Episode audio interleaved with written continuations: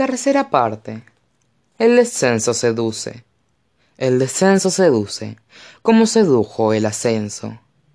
William Carlos Williams. El descenso. 21. El relato del hombre lobo. La verdad es que conozco a tu madre desde que éramos niños. Nos criamos en Idris. Es un lugar hermoso, y siempre he lamentado que no haya sido. Te encantarían las relucientes coníferas en invierno, la tierra oscura y los ríos como cristal helado. Existe una pequeña red de poblaciones y una única ciudad, Alacante, que es donde se reúne la clave. La llaman la ciudad de cristal porque, para dar forma a sus torres, se ha usado la misma sustancia repele demonios de que la están hechas nuestras estelas. A la luz del sol, centellean igual que el cristal. Cuando Jocelyn y yo fuimos los bastante mayores, se nos envió a la escuela en Alacante. Fue allí donde conocí a Valentine. Él tenía un año más que yo, y era el chico más popular de la escuela.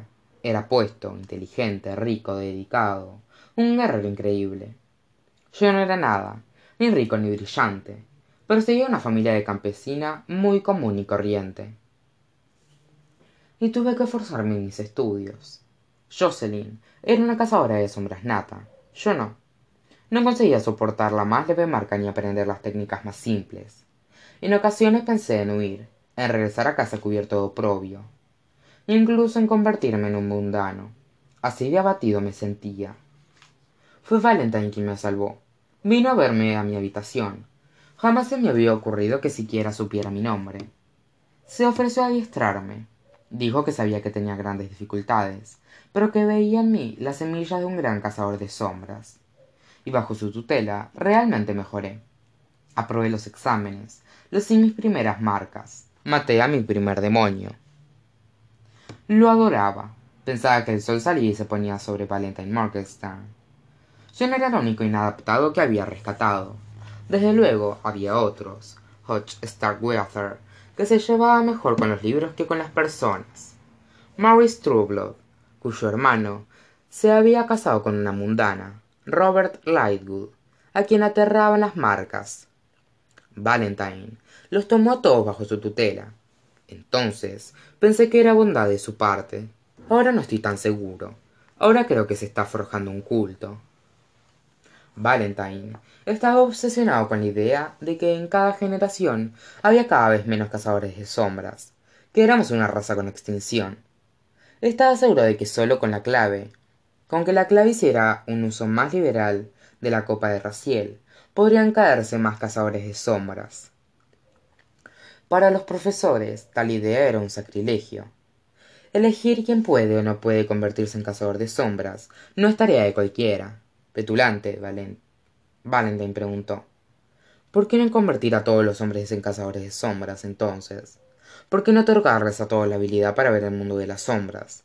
¿Por qué guardarnos ese poder egoístamente para nosotros? Cuando los profesores respondieron que la mayoría de los humanos no pueden sobrevivir a la transición, Valentine afirmó que mentían, que intentaban mantener el poder de los Nephilim limitado a una pequeña élite. Eso era lo que afirmaba para entonces. Ahora pienso que probablemente consideraba que los daños colaterales compensan el resultado final. En cualquier caso, convenció a nuestro grupito de que su punto de vista era el correcto. Formamos el círculo, declarando que nuestro objetivo era salvar a la raza de cazadores de sombras de la extinción. Por supuesto, teniendo 17 años, no estábamos muy seguros de cómo lo haríamos, pero estábamos convencidos de que acabaríamos por conseguir algo importante. Entonces, llegó la noche en que el padre de Valentine murió en un ataque rutinario a un campamento de hombres lobo.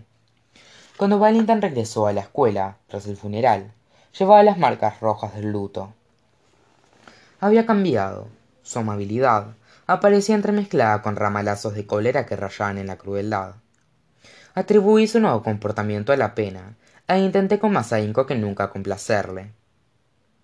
Jamás respondí a su ira con ira. Me limité a sentir la horrible sensación de que lo había decepcionado. La única persona capaz de calmar sus ataques de cólera era tu madre. Siempre se había mantenido un poco aparte de nuestro grupo, en ocasiones incluso llamándonos burlonamente el club de fans de Valentine. Eso cambió cuando el padre de Valentine murió.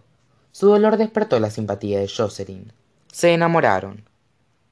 Yo también lo quería. Era mi amigo más íntimo, y me hacía feliz ver a Jocelyn con él. Cuando abandonamos la escuela, se casaron y fueron a vivir a la finca de la familia de Jocelyn.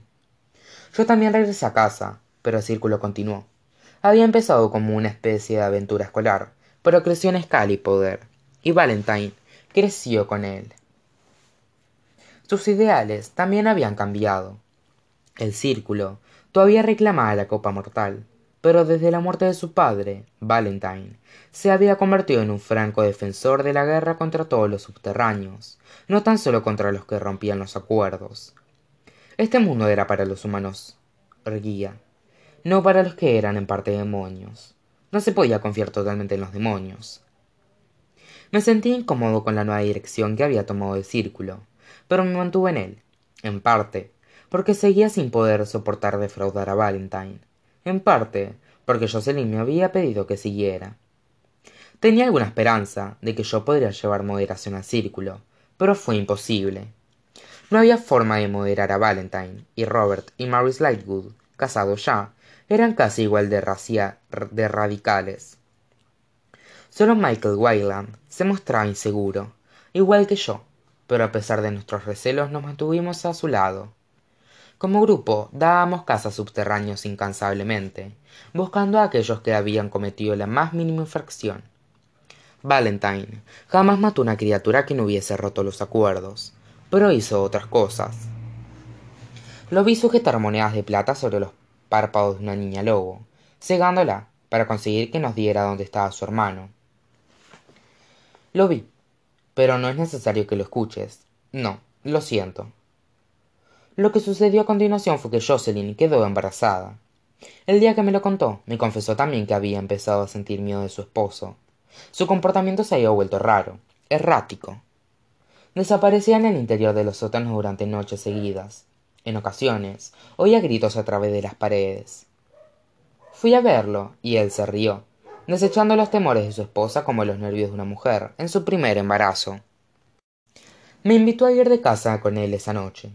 Todavía seguíamos intentando limpiar el nido de seres lobo, que había matado a su padre años atrás. Éramos para Bataille, un perfecto equipo de caza de dos, guerreros capaces de morir el uno por el otro. Así que cuando Valentine me dijo que me vigilaría la espalda esa noche, le creí. No vi al lobo hasta que lo tuve encima. Recuerdo sus dientes cerrados sobre mi hombro, y nada más de esa noche. Cuando desperté, yacía en casa de Valentine, con el hombro vendado, y Jocelyn estaba allí. No todos los mordiscos de un hombre lobo dan como resultado la licantropía. Lelia curó y pasé las semanas siguientes sumido en el suplicio de la espera, aguardando la luna llena. La clave me habría encerrado en una celda de observación de haberlo sabido. Pero Valentine y Jocelyn no dijeron nada. Tres semanas más tarde, la luna se alzó llena y brillante, y empecé a cambiar. El primer cambio es siempre el peor. Recuerdo un desconcertante suplicio, una negrura, y despertar hora más tarde en un prado a kilómetros de la ciudad. Estaba cubierto de sangre, con el cuerpo desgarrado de un pequeño animal del bosque a mis pies. Me encaminé de vuelta a la casa solariega, y salieron a recibirme a la puerta. Jocelyn me abrazó, llorando, pero Valentine la apartó violentamente. Permanecí allí de pie, ensangrentado y temblando. Apenas podía pensar, y el sabor de la carne cruda permanecía aún en mi boca. No sé qué había esperado, pero supongo que debería haberlo sabido. Valentine me arrastró escalones abajo y hacia el interior del bosque con él. Me dijo que debería matarme él mismo, pero que al verme entonces era incapaz de hacerlo. Me dio una daga que había pertenecido a su padre. Dijo que debía hacer lo correcto y poner fin a mi vida. Besó la daga cuando me la entregó y volvió a entrar en la finca, y atrancó la puerta. Corrí toda la noche, a veces como un hombre, a veces como un lobo, hasta que crucé el límite. Y rompí en medio del campamento de los hombres lobo, blandiendo mi daga, y exigí enfrentarme en combate al licántropo, que me había mordido y convertido en uno de ellos. Riendo, señalaron al líder del clan. Con manos y dientes ensangrentados aún por la cacería, se alzó para enfrentarse a mí. Yo jamás había sido gran cosa en el combate cuerpo a cuerpo, La ballesta era mi arma. Poseía una visión y puntería excelentes, pero nunca había sido muy buena en distancias cortas. Era Valentine quien era experto en el combate cara a cara, pero yo solo deseaba morir y llevarme conmigo a la criatura que me había arruinado la vida. Supongo que pensaba que si podía vengarme y matar a los lobos que habían asesinado a, a su padre, Valentine me lloraría. Mientras forcejeábamos, a veces como hombres, a veces como lobos, vi que él se sorprendía de mi ferocidad. A medida que la noche se desvanecía para dar paso al día, empezó a cansarse, pero mi rabia no se aplacó en ningún momento. Y cuando el sol empezó a ponerse otra vez, le hundí mi daga en el cuello y murió, empapándose con su sangre. Esperaba que la jauría me saltara encima y me hiciera pedazos, pero se arrodillaron a mis pies y desnudaron sus gargantas en sumisión. Los lobos tienen una ley. Quien quiera que mata al líder del clan ocupa su lugar. Había ido al lugar donde estaban los lobos, y en lugar de hallar muerte y venganza, encontró una nueva vida. Dejé atrás mi antigua personalidad, y casi olvidé lo que era ser un cazador de sombras. Pero no olvidé a Jocelyn. Pensar en ella era mi compañía constante. Temía por ella porque estaba junto a Valentine, pero sabía que si me acercaba a la casa, el círculo me daría caza y me mataría. Al final, ella vino a mí. Dormía en el campamento cuando mi segundo, en el mano, en el mando, vino a decirme que había una joven cazadora de sombras que aguardaba para verme. Supe inmediatamente quién debía de ser, y vi la desaprobación en los ojos de mi segundo cuando corría a su encuentro. Todos sabían que había sido un cazador de sombras, desde luego, pero era considerado en secreto vergonzoso, que nunca se mencionaba. Valentine se habría reído. Ella me esperaba justo fuera del campamento.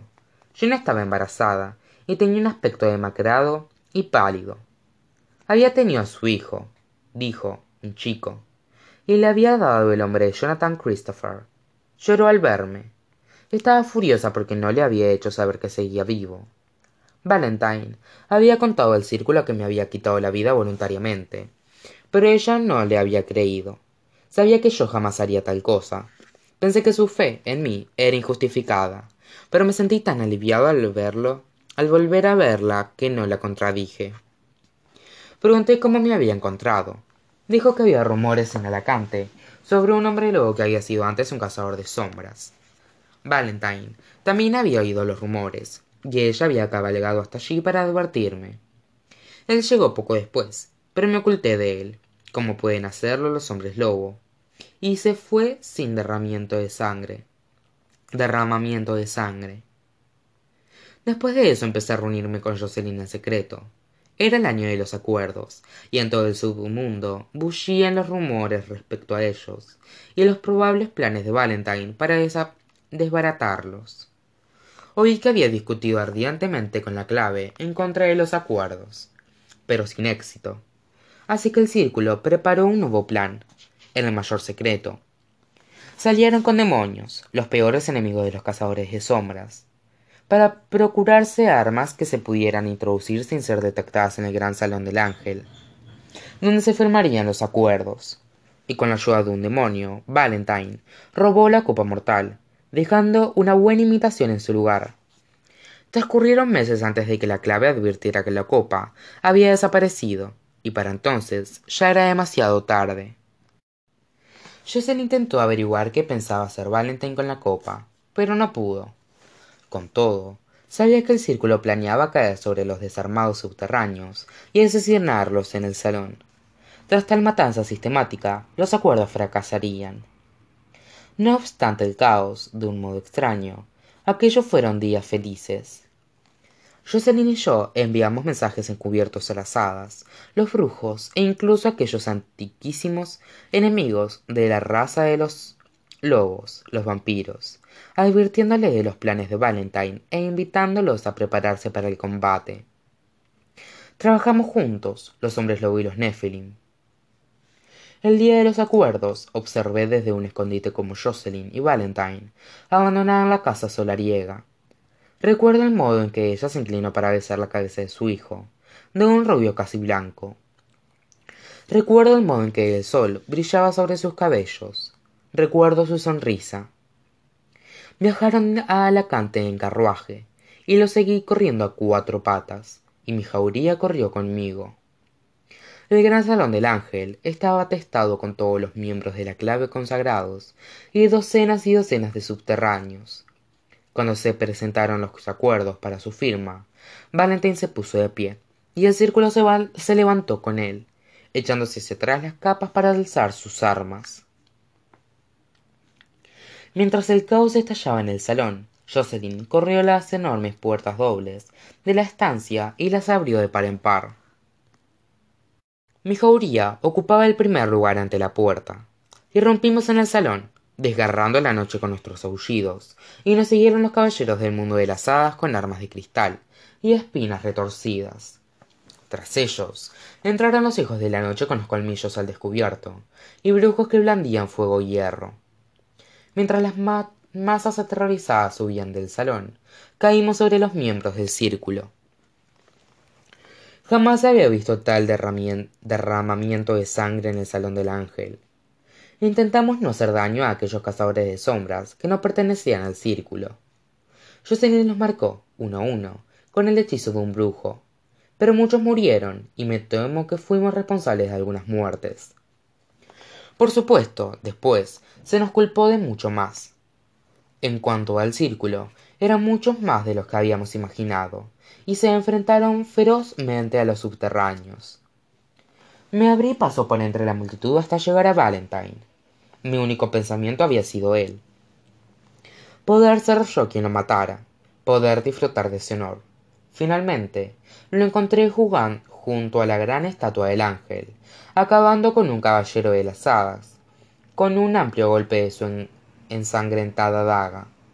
Al verme, sonrió, feroz y salvaje, un hombre lobo que lucha con espada y daga.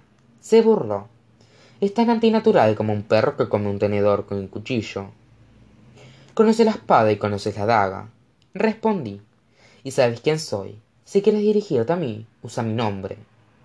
No conozco los nombres de los medio, hombres. Replicó Valentine.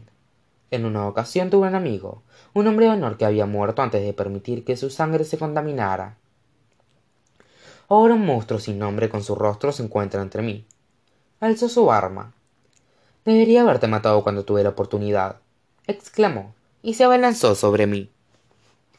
Esquivé el golpe, y peleamos de un lado al otro de la, de la tarima, mientras la batalla rugía a nuestro alrededor, y uno a uno los miembros del círculo caían. Vi a los Lightwood soltar las armas y huir. Hodge ya no estaba, pues había oído al inicio del enfrentamiento. Y entonces vi a Jocelyn, que ascendía corriendo los peldaños con el rostro convertido en una máscara de miedo. Valentine, detente. gritó. Este es Luke, tu amigo, casi tu hermano. Con un gruñido Valentine la agarró y la arrastró frente a él, colocándole la daga sobre su garganta. Solté mi arma. No quería arriesgarme a que le hiciera daño. Él Vio lo que había en mis ojos. Siempre la quisiste. Sisió. Y ahora ustedes dos han conspirado juntos para traicionarme. Lamentarán lo que han hecho durante el resto de sus vidas. Diciendo eso, arrancó el guardapelo que Jocelyn llevaba alrededor de la garganta y me lo arrojó. El cordón de plata me quemó como un latigazo. Grité y retrocedí, y en ese momento él desapareció entre el tumulto, arrastrándola con él. Lo seguí, quemado y sangrando. Pero fue demasiado rápido, abriéndose paso a cuclillas por entre el grueso de la multitud y por encima de los muertos. Salí tambaleante a la luz de la luna. El salón ardía y el cielo estaba iluminado por el fuego. Podía verlo todo, desde los verdes céspedes de la capital hasta el oscuro río, y la carretera que reseguía la orilla del río por la que la gente huía para perderse en la noche. Por fin, encontré a Jocelyn junto a la orilla. Valentine se había ido, y ella estaba aterrada por Jonathan, desesperada por llegar a casa. Encontramos un caballo, y salió disparada. Adoptando la forma de un lobo, la seguí pegado a sus talones. Los lobos son veloces, pero un caballo descansado lo es más. Me quedé muy atrás, y llegó a la casa antes de que yo lo hiciera. Supe, incluso mientras me aproximaba a la casa, que algo iba terriblemente mal. También allí el olor a fuego impregnaba el aire, y había algo que lo recubría, algo espeso y dulzón, el hedor de la brujería demoníaca. Volví a convertirme en hombre mientras ascendía cojeando por la larga avenida, blanca bajo la luz de la luna, como un río de plata que conducía a, a ruinas. Pues la mansión había quedado reducida a cenizas, una capa tras otra de blancura tamizada, que el viento nocturno desperdigaba por el césped. Únicamente los cimientos, igual que huesos quemados, eran aún visibles. Aquí una ventana, allí una chimenea inclinada. Pero la sustancia de la casa, los ladrillos y el mortero, los libros inapreciables y los antiguos tapices transmitidos a través de generaciones de cazadores de sombras, eran polvo que flotaba ante, ante el rostro de la luna. Valentine había destruido la casa con fuego de demonios. Sin duda, eso fue lo que hizo. Ningún fuego en este mundo quema a tanta temperatura, ni deja tan poco tras de sí. Me abrí paso al interior de las ruinas aún humeantes. Encontré a Jocelyn arrodillada en lo que tal vez habían sido los peldaños de la entrada. Estaban ennegrecidos por el fuego, y había huesos, carbonizados hasta quedar negros, pero visiblemente humanos, con jirones de tela aquí y allá, y partes de joyas que el fuego no había destruido. Y los rojos y dorados todavía se aferraban a los huesos de la madre de Jocelyn.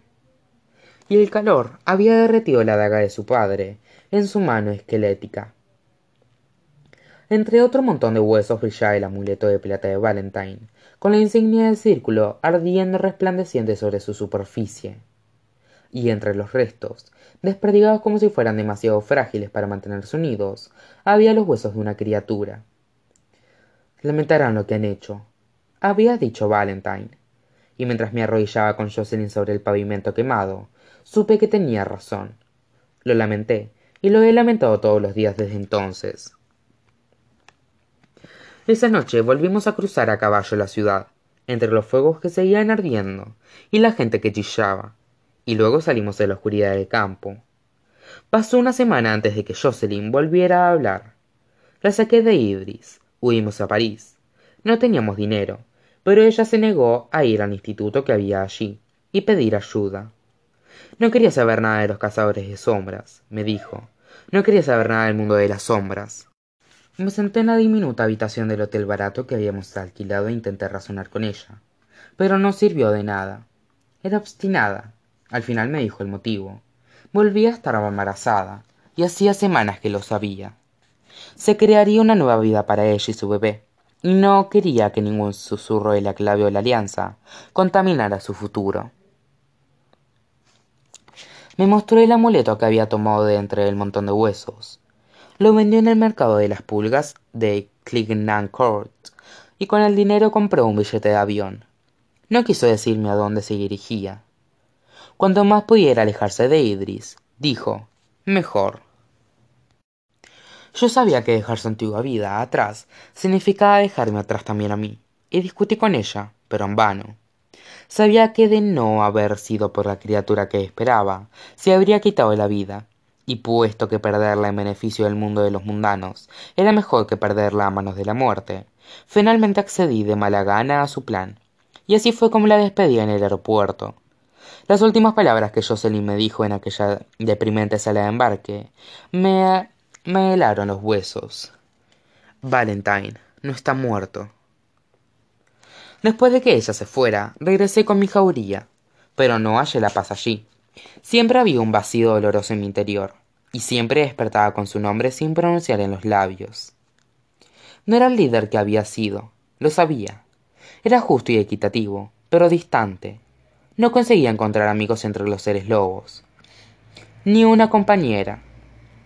Era, al fin y al cabo, demasiado humano, demasiado cazador de sombras, para estar en paz entre los licántropos. Cazaba, pero la caza no me proporcionaba satisfacción. Y cuando llegó el momento de firmar por fin los acuerdos, entré en la ciudad para firmarlo. En el salón del ángel, bien fregada ya la sangre, los cazadores de sombras y las cuatro ramas de los medio humanos se sentaron otra vez para firmar los documentos que traerían la paz entre nosotros. Me quedé estupefacto al ver a los Lightwood, a los que pareció sorprender que yo no estuviese muerto. Ellos mismos, dijeron, junto con Hodge Starkweather y Maggie Wyland, eran los únicos miembros del antiguo círculo que habían escapado de la muerte aquella noche en el salón. Michael, destrozado de dolor por la pérdida de su esposa, se había ocultado en su finca del campo con su joven hijo. La clave había castigado a los otros tres con el exilio. Se iban hacia Nueva York para dirigir el instituto que había allí. Los Lightwood, que tenían conexiones con las familias más importantes de la clave, escaparon con una sentencia mucho más leve que Hodge. A este le impusieron una maldición. Iría con ellos, pero si alguna vez abandonara el terreno consagrado del instituto, se le daría muerte inmediatamente. Estaba dedicado a sus estudios, dijeron, y sería un magnífico tutor para sus hijos. Una vez firmados los acuerdos, me levanté de la silla y abandoné la sala, bajando al río donde había encontrado a Jocelyn la noche del levantamiento. Mientras, mientras contemplaba cómo fluían las oscuras aguas, supe que jamás podría hallar la paz en mi país. Tenía que estar con ella o en ninguna parte. Decidí buscarla. Abandoné a mi jauría, nombrando a otro para que ocupara mi puesto. Creo que se sintieron aliviados al verme partir. Viajé como viaja un lobo sin jauría, solo, de noche, siguiendo las sendas apartadas y los caminos rurales. Regresé a París, pero no encontré ninguna pista allí. Luego fui a Londres. De Londres tomé un barco a Boston. Permanecí un tiempo en las ciudades, luego en las White Mountains del helado norte. Viajé muchísimo, pero me encontré pensando cada vez más en Nueva York y en los cazadores de sombras exiliados allí. Jocelyn, en cierto modo, también era una exiliada. Por fin llegué a Nueva York, con un único bolso de lona y sin la menor idea de dónde buscar a tu madre. Me habría resultado fácil localizar una jauría de lobos y unirme a ella pero me resistí a ello. Tal y como había hecho en otras ciudades, envié mensajes a través del submundo, buscando cualquier señal de Jocelyn. Pero no había nada, ni una noticia. Era como si sencillamente hubiese desaparecido en el mundo de los mundanos, sin dejar rastro. Empecé a, a desesperar. Al final, la encontré por casualidad, rondada por las calles del zoo al, al alzar y mientras permanecía parado sobre los adoquines de la calle Broomy, una pintura colgada en, en el escaparate de una galería me llamó la atención. Era el estudio de un paisaje que reconocí de inmediato.